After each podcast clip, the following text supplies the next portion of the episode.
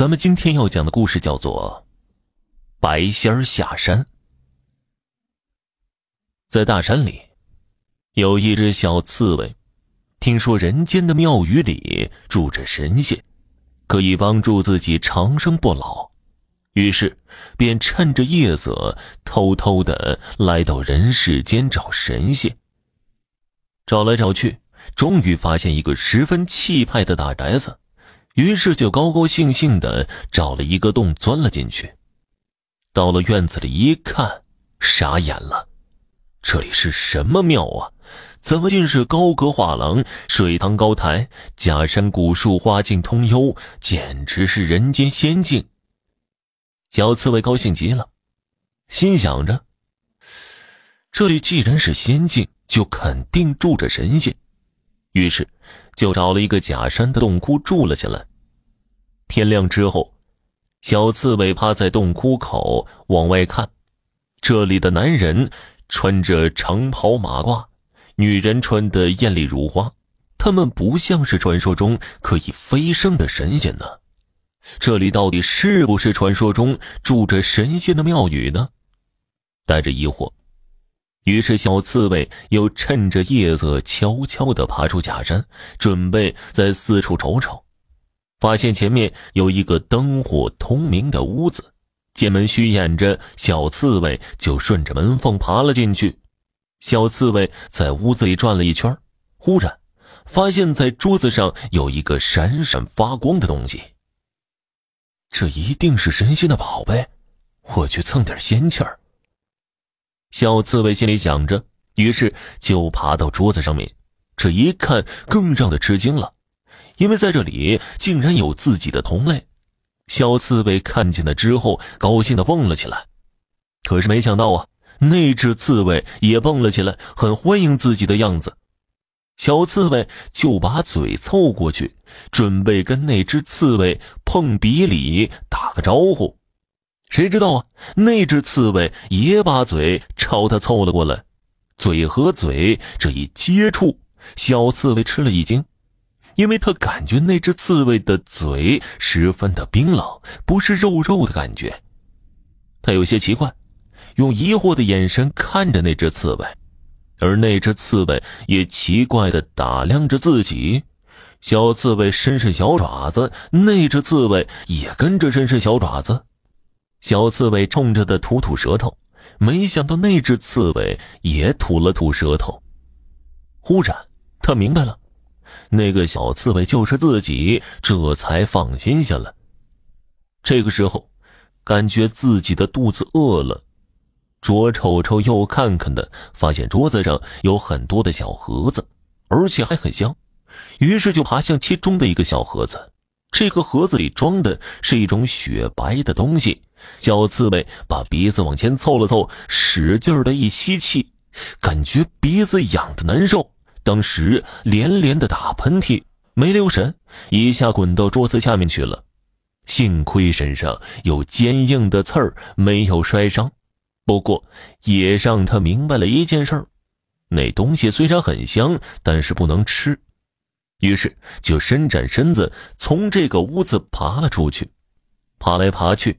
忽然闻到一个屋子里散发着一种很特殊的香味儿，而且还很刺鼻。小刺猬嗅着鼻子，一直嗅到了一个桌子旁边，香味儿是从上面传来的。于是他就顺着桌子腿爬了上去。原来桌子上有很多的菜，真香啊！自己从来没有闻过这么香的东西。就朝着一盘花生米爬过去，咬起一粒，在嘴里嚼着。小刺猬咳嗽了起来，发现这些花生和自己平时吃的不一样，那咸咸的味道让人迷恋，香脆可口，好吃极了。于是就吃了很多。这个时候，小刺猬感到口渴了，看见一个小壶放在桌子上，于是就爬过去晃了晃。发现里面有水，就把小壶推倒，壶里的水流了出来，一股辛辣之气扑鼻而来。不过这个味道，小刺猬很喜欢，于是就对着壶嘴儿喝了起来，一直喝得饱饱的。呃，我，我怎么飞起来了？小刺猬晃晃悠悠的在桌子上耍起了醉拳。我，我可能是成仙了吧？忽然，脚下一滑，摔到了桌子底下。这个时候，传来脚步声和开门的声音。小刺猬一听，知道有人来了，于是就赶紧的藏到了桌子底下。就听见一个女子的声音传来：“你们这些人怎么不关门呢？让猫都进来了，看我不禀告老爷夫人，惩罚你们！”接着就是几声求饶的声音。小刺猬可不管这些，躲在桌子底下。这会儿感觉脑子浑浑的，于是就把身子一仰，躺在地上就睡着了。也不知是什么时候，小刺猬晕乎乎的醒了过来，感觉嗓子很痒痒，于是就咳嗽了一声。这一声咳嗽，就听见有个女人大声的叫着：“老爷，快醒醒啊！我刚才听见有人咳嗽了。”男人醒了之后，啊。怎么怎么回事啊？刚才屋子里有人在咳嗽。这个时候，小刺猬忍不住又咳嗽一声。那个男人大喊：“捉贼呀！”一会儿的功夫，屋子里进来许多人。最后，有一个人在桌子底下找到了小刺猬，提在手里说道：“呃，老爷夫人，找到这个咳嗽的家伙了。”你胡说！我刚才明明听见是人在咳嗽，你怎么？怎么拿这个东西来骗我呀？那个人是家丁，一听夫人生气了，就赶紧跪在地上。夫人息怒，呃，容小的禀告，小的以前是个猎户，早就听说刺猬这东西，只要是只要是一吃盐，就会像人一样咳嗽。原来是这样啊！啊，记起来了，我小时候好像也听说过。可是这个刺猬有用吗？家丁小心翼翼的说道：“禀告夫人，这个刺猬有用，不但肉可以吃，而且皮还是一种好药，叫仙人皮。早年在家当猎户的时候，抓到刺猬之后，从肚子剖开，就能直接弄一整张刺猬皮。”小刺猬一听那个人说要剥皮，都快要被吓死了。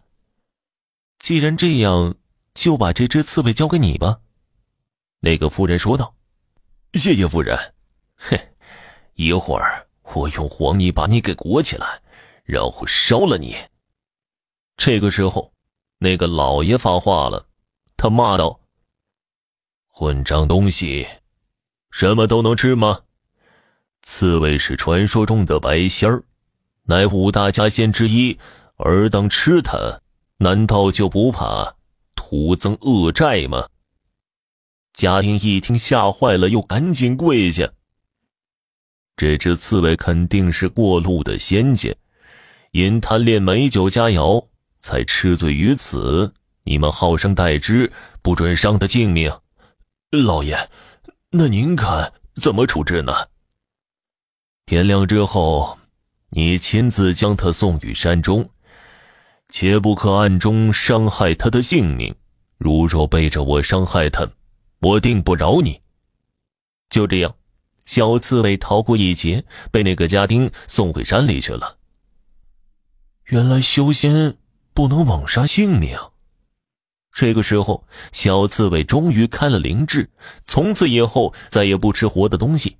在大山里，他早上喝百花露水，每天吃着百草之子，早拜日，晚拜月。